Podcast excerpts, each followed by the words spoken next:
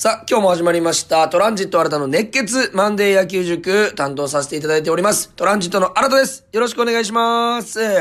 さあ、日本シリーズも始まりまして、まあね、あの、ホークス戦が、先々週、先週で終わりまして、さあ、トランジット新たの熱血マンデー野球塾どうなるのといったところで、えー、気になってくれた方もいらっしゃったかなと思うんですけども、えー、オフシーズンもですね、えー、いろいろな形で、えー、熱血マンデー野球塾続けていきたいと思っております。えー、ぜひ皆さんお付き合いよろしくお願いします。そして、こんな野球のラジオやってるよというのをね、えー、皆さんにも広めてほしいなというふうに思います。さあ、この土日から、えー日本シリーズがいよいよ始まりまして、えードラフトなんかもありまして、えー本当にね、話したいこといっぱいあります。まあ、ドラフトはね、あの、落ち着いてから、日本シリーズが落ち着いてからちょっとお話ししたいなというふうに思いますので、今日は、え日本シリーズを中心に、え喋っていきたいなと。まあ、ドラフト一つだけ言うのであれば、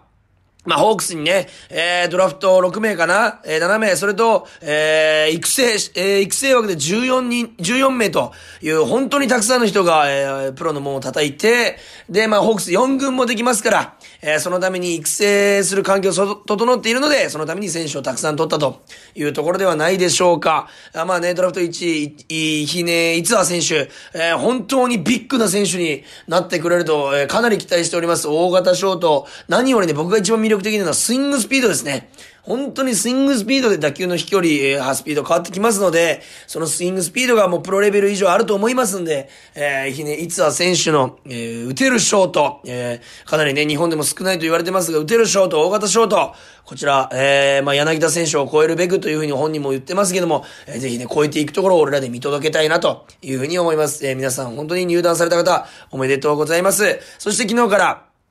おとといからか、えー、日本シリーズが始まりまして、ヤクルト対オリックス、ここに注目、注目ポイントがたくさんありましたので、今日もここ解説していきたいと思います。そして今日もたくさんのメールいただいております。ありがとうございます。4人ですかね ?4 名の方からいただいております。ラジオネーム空飛ぶペンギンさんからいただきました。ありがとうございます。えー、今シーズン、そしてクライマックスシリーズ、どんな気持ち、えー、どんな時でも全身全霊で野球と向き合い、最後まで諦めない姿を見せてくれて、熱い気持ちにさせてくれたホークスの選手たちは感謝でいっぱいと、えー、またそんな選手たちの一挙手一投足、魅力も、お魅力を漏らさず伝えてくださった、え、野球愛溢れる新田さんにも感謝でいっぱいです。いや、こちらこそ、ありがとうございます。おかげで今まで長年、えー、見続けてきたのですが、ホークスというチームを、そして野球の面白さをさらに感じることができました。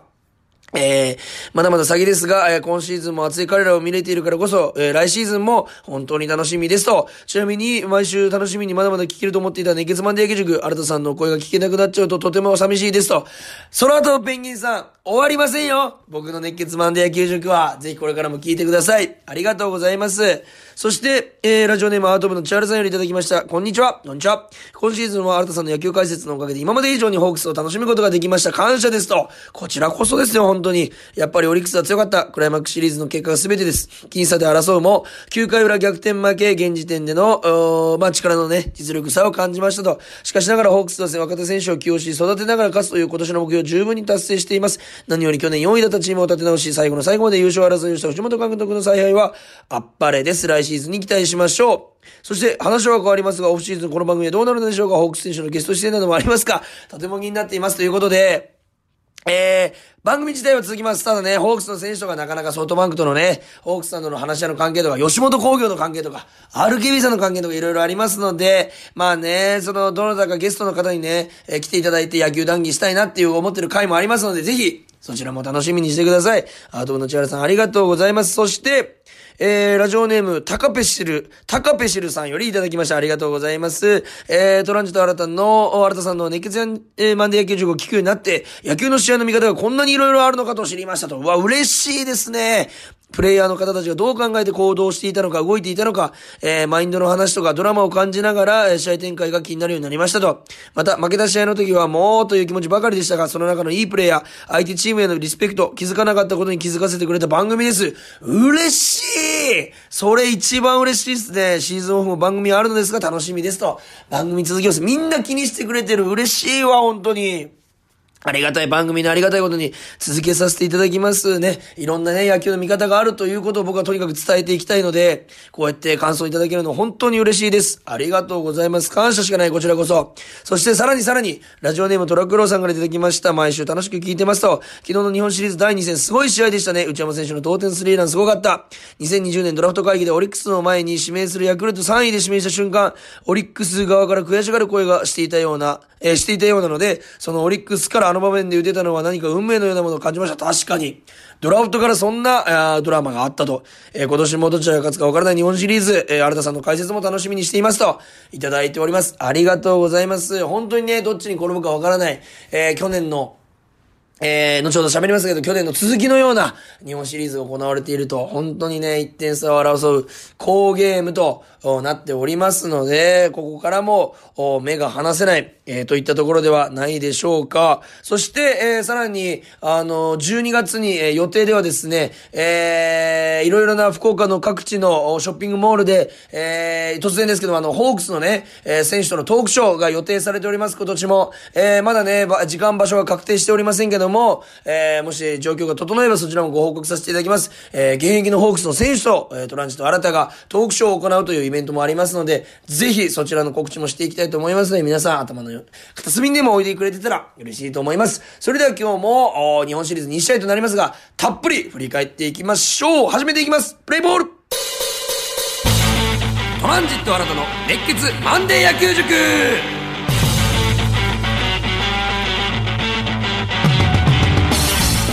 さあ、それでは2試合、日本シリーズ2試合を振り返っていきましょう。まずはですね、第1戦、えー、ヤクルト、オリックス、えー、初戦、ヤクルト、小川さんが先発、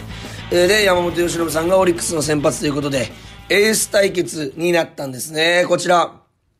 やっぱりどうしても初戦落としたくないので、えー、まあ、どちらもエースできたと。で、結果的にどちらも5回で、えー、降板ということになるんですけども、えー、結果、小川さんが5回6安打2失点98球。で、山本由伸さんが、まあ、緊急降板ではあったんですけど、5回途中4安打4失点と、まあ、パリーグファン、まあ、野球ファンからすると、まさかの山本由伸さんが KO と。まあ、これは緊急降板でも KO って言っていいんじゃないでしょうか。しっかりとヤクルト打線が、えー、山本由伸さんを捉えたと。これ後ほどね、説明させていただきたいと思います。まあ、小川さん、えー、べての、まあ、この日本シリーズの始まりの、まあ、開幕の、この、えー、マウンドに、えー、立っていたんですけども、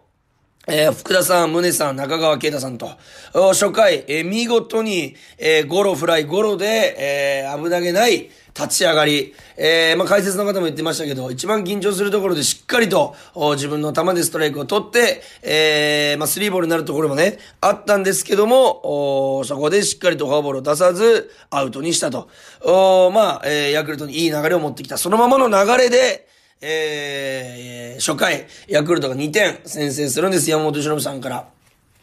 もう早速今日の明暗と行きたいところなんですが、まだ待っとくということで、まず一番俺この試合で、えす、べてのこのヤクルトに流れを持ってきたというか、これもしヤクルトが日本シリーズ、優勝することになりますと、俺は、この方に MVP をもうあげたいという候補、1番塩見さんですよね。レフト前。これレフト前を打ったことに、MVP をあげたいんじゃなくて、初球のストレートを叩いたというところに MVP でございます。これいつも僕がね、ホークス戦の時に言ってるんですけど、山本由伸さんを唯一打てるとしたら追い込まれる前の甘い球だと。追い込まれる球、あ、追い込まれる前の甘い球。例えば追い込まれてしまったらほぼ勝ち目ないので、やっぱり、えー、ストライクを取りに来た初球を叩くと。ファーストストライクを叩く。振りに行ってさらに一球で仕留める。これができれば、山本由伸さん攻略だといつも言ってるんですけど、いつも言ってこの1年間来たんですけども、まさに塩見さんがそれを実行、レフト前に弾き返して、いきなりこのチームに勢いを持ってきた。しかも完璧に捉えました。ただ、あの、2番の山崎幸太郎さんのところで、高津監督がバントをしなかったんですね。で、山本由伸さんが1点取るの難しいと。で、1点取ればこっちに流れが来ると言ったところで僕は絶対山崎さんにバントさせると思ったんですけど、一回も構え見せずに打たせていったんですよ。これはかなり意外、えー、絶対に欲しい、えー、先制点だったはずなのに、攻めるんだといろんなことをやっていくんだという高津マジック、高津監督の采配の、おまあ、すごいところが出たんじゃないかなと。まあ、ただ結果的に、えー、まあ、強気に攻めた結果、あの、三振をしてしまうんですね、2番バッター。えー、で、一塁ランナー進められずと思ったら、その三振の球で、えー、塩見さんが二塁を陥れる盗塁で、本当に強気の攻めをヤクルトがしてくるなという印象を受けました。えー、山本由伸さんをバントとか小技ではなく、えー、機動力とバッティングで破壊していこうと。えー、その後にね、バントもあるよっていうのを見せつつではあるんですけども、足を使って二塁を陥れたと。で、ランナーがさらに溜まって、えー、5番オスナさんの、まあちょっとね、いろんなネット上でも、テレビでも話題になりました。ファールなんじゃないか、フェアなんじゃないかというね、三塁線ギリギリのゴロで転がっていったのが、結果的にフェアという判定でオスナさんのタイムリーツーベースと。これでヤクルトが先制したんですけども、まあ基本的にね、いろんなこのあの三塁線、えー、抜けたあのあたり、えー、皆さん見ていただいた方はわかると思うんですけど、いろんなことが言われてるんですけども、基本的にあそこは三塁審判が、えー、判定するんですけども、ベーースに当たっていればフェアなんですよ。で、ベースより、えー、ベースの時点でベースの上を通っていてもフェア。ベースよりファール側を通っていったらファールと。えー、その後にフェアゾーンに入っていたとしてもファールなんですよ。ただ、えー、そこを通過するときにベースに当たったんじゃないかとか、えー、かすったんじゃないかっていうのを、えー、三塁の審判土山さんでしたっけ？が見てたから、一回ファールとしようとしたけど、フェアだと。バンドが変わってフェアだという風な判定をされて、えー、ツーベースと。まあね、このあそこも僕は正直リクエストを作ってほしいんですけども、なんであそこリクエストなないのかなというふうに選手としては思うと思うので、ぜひリクエスト採用してほしいんですけども、えー、まあ結果的にフェアと判定されて貴重な先制点と。いうことになりました。ただ2回表、すぐね、あの、オリックスが取り返すんですよ。えー、紅林さんのタイムリーと福田さんの押し出しで。ただこの全ての金因は2回表先頭バッター吉田正尚さんにフォアボールを出してしまった小川さんのピッチングと。やっぱり先頭のフォアボールが、えー、このね、えー、絶対に抑えないといけないとこなんですよ。点取った後なんで。そこで、えー、一番悪い結果、フォアボール出すと、やはり追いつかれるかなと、2点取られるかなといったこのまさに野球試合の流れでございました。えー、そして、3回裏に塩見さんのホームラン、4回裏に大砂さんのホームラン、で、もう完全に山本由伸さんを打ち崩したと。これすごいっすよね。パリーグ普段、えー、山本由伸さんあんだけ打てない。よく対戦してるのに。ヤクルトはあんまり対戦してない。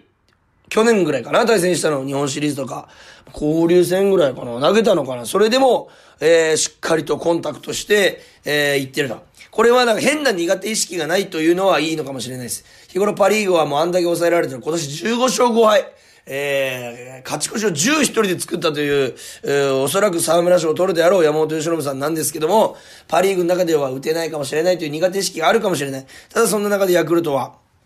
えー、まあ苦手意識を持つことなく対戦できた。これも良かったところじゃないかなと。えー、しかも塩見さん追い込まれてのストレート。おおなんかあの、インコース低めをね、あんだけ畳んでバックスクリーン横に持っていけるってさすがの塩見さんの技術とパワーだなと。あ本当にあの瞬発力というか、えー、があるんだなというふうに感じました。力を一瞬で発揮する力、えー、さすが塩見さんだなと思いました。そして、4回裏、オスナさんの左中間ホームラン。これは初球なんですね。やっぱり、山本由伸さんを打ち崩すなら、追い込まれる前に叩くと。カットボールが甘く入ってきたんですけど、逃さず1球で。このね、シリーズで次の試合も説明しますけど、オスナさんも大活躍なんです。2試合連続猛打賞を打ってますし、CS では MVP ではあります。ファイナルステージで。ってことは、えー、ヤクルト、えー、オリックスサイドからすると、このオスナさんの、お抑え方、これが重要になってくると。えー、なぜなら、えー、オリックスで言うと吉田正尚さんの後の杉本さん。えー、ホークスで言うなら柳田さんの後のデスパイネとか。デスパイネさんとか。で、ヤクルトで言うと、村上宗隆さんの後のオスナさんですよ。これ何が言いたいかっていうと、えー、4番バッター、そのチームの一番軸となるバッター、まあ、申告敬遠でもいいかなと思うようなバッターの次、必ずランナーが溜まった状態で回ってくるんですよ。えー、宗隆さんの後はオスナさん。ただこの5番が結果を出すとチームを勝ちに導くことができる。えー、これなぜかと言いますと、この、勝負しないといけなくなるんですね。村上宗隆さんで。なぜならその後のオスナさんが当たっているから。ってなるとバッテリーからしたら2、2人4番が続くみたいな感じでめちゃくちゃ嫌なんですよ。そこの役割をうまく吉田、あオスナさんがしているといったところが、この、ヤクルトの強みではないかなというふうに思います。そして今日の明暗は5回表のオリックスの攻撃でございます。4対2と2点ビハインド、負けている状態で迎えた5回表、どうしても次の1点を取らないと負けてしまうと。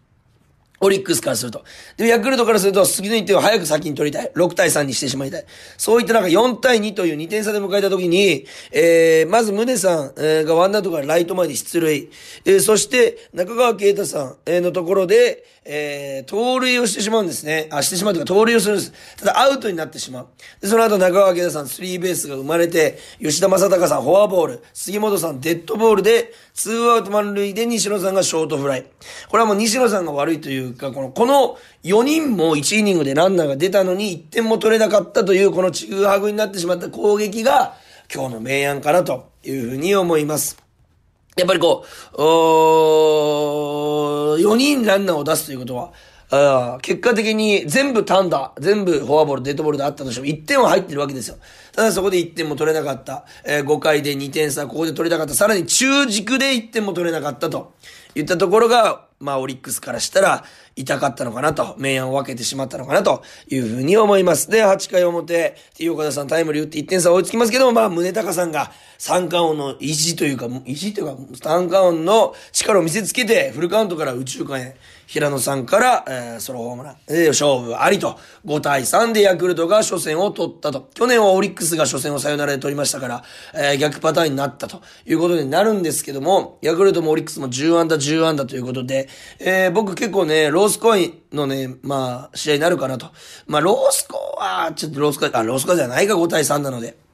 もっと落ち着いた試合になるかなと思ったんですけど、10安打ずつ出たというのが結構意外でしたね。えー、山本由伸さんもう一回ローテ回ってきますので、そこでどういう対策をヤクルト打線に取っていくのか、逆にヤクルト打線をどこをまた狙っていくのか、ここがまたね、後半、えー、もう一試合、えー、神宮に帰ってきてから、えー、投げる小川さんと山本由伸さんの勝負、これはかなり期待、えー、したいなと。また面白いところが増えるなといったところでございます。初戦をヤクルトが取ったと。そして昨日の第2戦3対3の同点、引き分けということで、4年ぶりだったかな？の引き分けになりました。昨日日曜日、ヤクルト、オリックス3対3、ヤクルト先発サイスニードさん、えー、4回6安打2失点。そして、オリックスの先発山崎幸也さん、4回4安打無失点と。本当に両先発が試合を作ったんですけども、特に良かったのがオリックスの山崎幸也さん。これね、力感のないホーム、ホークスも今年やられました。それこそ今年僕がエキサイトホークスで解説させてもらった時に、山崎幸也さんが、えー、先発ピッチャーでホークスが手玉に取られてしまったと。本当にあの時も言ってましたけど、力感ないホームからピュッとくるストレート、150近いストレートと、あストレートと全く同じ機能で10キロ、20キロ遅いチェンジアップ。本当にね、打者からすると腰、腰砕けになるんですよ。えー、ストレートの、と思ってストレートのタイミングで振りに行くので、え、違うんかいと言ったようなスイングになってしまうんですけども、えー、その、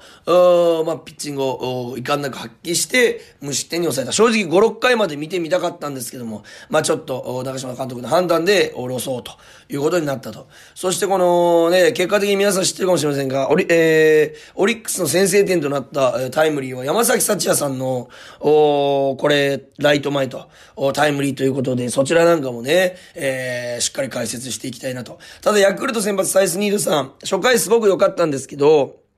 まあ2回ぐらいからちょっと力感あるかなと。球が上ずってるなと、いつか捉えられたら怖いなというところで結果的に3回表に2点を取られてしまうと。ただまあ2点に抑えてますので試合は作ったかなというふうに思います。さあ試合見ていきますと2回裏、あオスナさんのこれね、俺説明したいんですけど、2回裏に先頭ね、オスナさん、えー、乗りに乗ってるオスナさんがレフト前で出るんですよ。で、ノーアウト一塁でまたバントしない中村悠平さん。僕また意外だったんです。高津さんがまたバントをしなかったと。まあ、昨日それで勝ってますんで、その勢いそのままにといったところなんでしょうけども。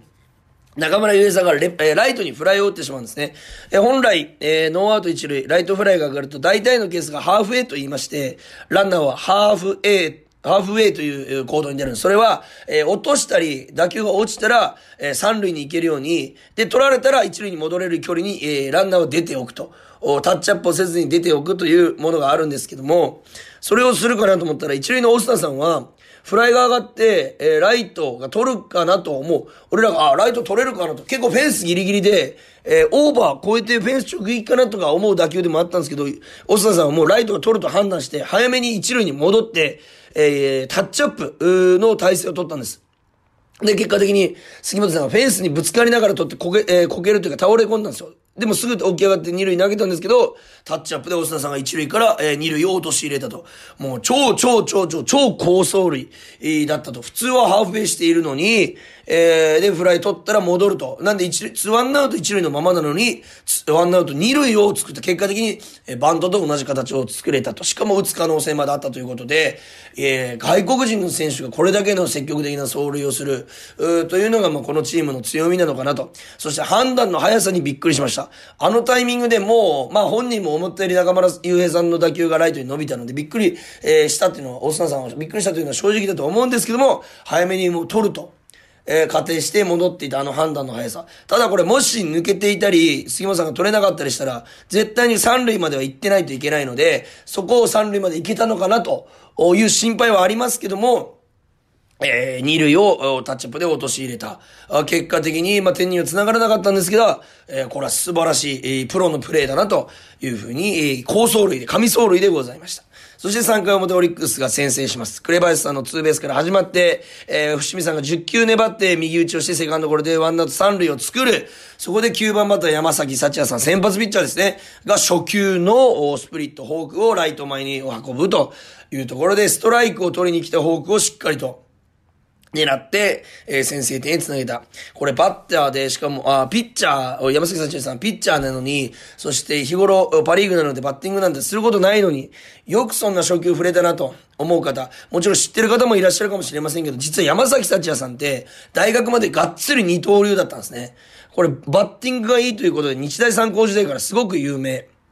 えー、だったんです。僕たち野球ファン、野球ファン、野球が好きな人からしたら。で、その後明治大学に進んでも、えー、リーグ戦で61試合だったかな？あを投げた。年間で20試合しかないで、4年間でマックス80試合ぐらいしかないのに、そのうちの60試合を投げていると。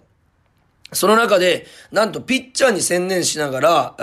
あまあ、バッティング練習というよりピッチングにもちろん専念しながら、えー、ヒッえー、打率が2割6分ぐらい。えー、ということは、えー、まあ一般の野手ぐらいしっかり 打っていると。えー、リーグ戦でホームランを打ったこともあると。大学野球で。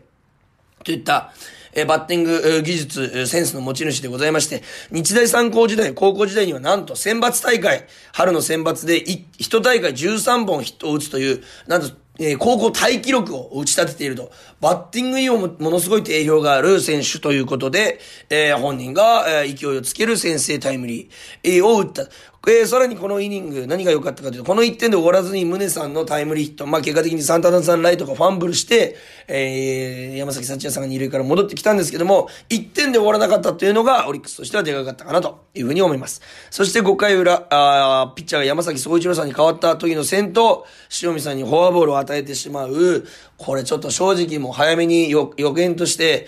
これは点が入りますと、を言いたかったんですが、けそし言いたかったんですが、結果的にそして点が入らなかった。これはなぜかと言いますと、3番山田さんの時にワンアウト1塁だったんですけど、この回の、ゲッツー、紅林さんショートのファインプレー逆シングル、逆に、えー、三遊に走っていって、逆側でグローブを取って、グローブでボールを取って、えー、ファインプレーでゲッツーを取ると。こういう守備のいいところが出ると、やはり勢いがある、勢いに乗ってこれるのかなということで、その前の5回表に、えー、杉本さんのタイムリー内安打で3点差つけてるといったところもあって、勢いに乗れたんじゃないかなと思います。ただ、この試合一番、もう僕も思わず SNS に載せちゃったんですけど、9回裏ですよね。もう3対0ということで、ほぼ、ほぼ、オリックスの勝ちが決まった状態で、えー、まあ、セットアッパー、信頼のおける安倍翔太さんを、安倍さんを、マウンドに、えー、送るんですよ。あのー、中島監督が。ただそこで、えー、内山さん、ヤクルト、若干二十歳の内山さんが、同点、値千金の同点スリーランを放って、試合を振り出しに戻すと。これすごいですよね。まずね、すごかったら先頭の宮本さんが、9球粘ってツーベースで出るんです。そして塩見さんがフォアボールで繋ぐ、ノーアウト1、2を作った状態で、え代打内山さん、えー、残っているベンチの野手で一番打てるバッターということで内山さんが、えー、ピッチャーへの代打で出てきました。そこで2球で追い込まれたんですね。その時点でも勝負ありだと。もう95%ぐらいはもう安倍さんの勝ちなんです、ピッチャーの。ただ、追い込まれてから低めのフォーク、決め球の安倍さんのフォークを2球見逃したんですしかもバットも全く出ることなく平然と。これは、本当に内山さんのすごいところで、あんだけの大舞台、しかもツーストライク追い込まれてる、完璧に追い込まれた状態、ピンチの状況であの球を冷静に見逃せるというメンタルと技術力、さすが奥川さんを、と一緒に、えー、高校2年生の時に全国制覇したなと、それぐらいのメンバーだなと思わせるぐらいの、えー、バッティング、そして集中力でございました。えー、方向2球見逃した時点で勝負あったかなと、内山さんに有利に傾いていって、えー、最終的に2-3からのストレートを一発で捉えて、左中間に弾丸ライナーのホームラン。もう、神宮球場がテレビで見ていても割れるんじゃないかと思うぐらいの歓声が上がる素晴らしいホームランでございました。まあ、内山さんキャッチャーなので、えキャッチャーの読みも、ま、フォアボールも出したくないので、まっすぐで来るんじゃないかと。あそこら辺が、あまあ、読みの勝ったところじゃないかなというふうに思います。まあ、その後ね、オリックスの安倍さん、えー、もう、さよならの大ピンチだったんですけど、山田哲と村上宗隆、オスナさん、ここ、この3人、超当たってる3人、まあ、山沢当たってると調子は悪いんですけども、村上さん、オスナさんと当たってる2人を、含めた3人を三者ポンタに抑えた。これはまあ安倍さんの切り替えの能力がすごかったかなというふうに思います。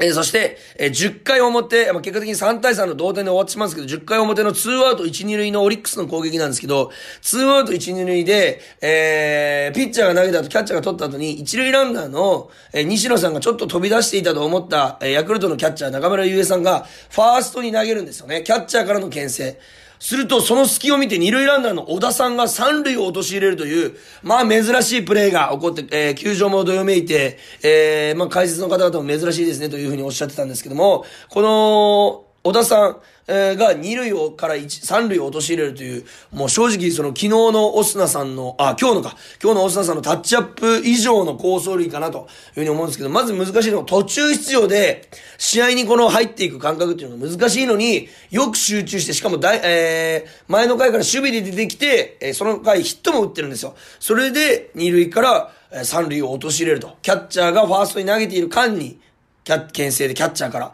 セカンドランナーが、の小田さんが三塁を陥れると。判断の速さも素晴らしかった。さすが職人、ベテランだなと。いうふうに思いました。これね、もし動画上がってた人はツイッターかなんかで見てほしいな。あ絶対に見てほしい。この小田さんの判断の速さ、そして足の速さ、そしてスライディングの無駄なさ。もう一塁のオスナさんが三塁投げられなかったんですよ。完璧なスタートだったから。えー、このね、高走塁、お互いに高走塁、そしてお互いにファインプレーも出た。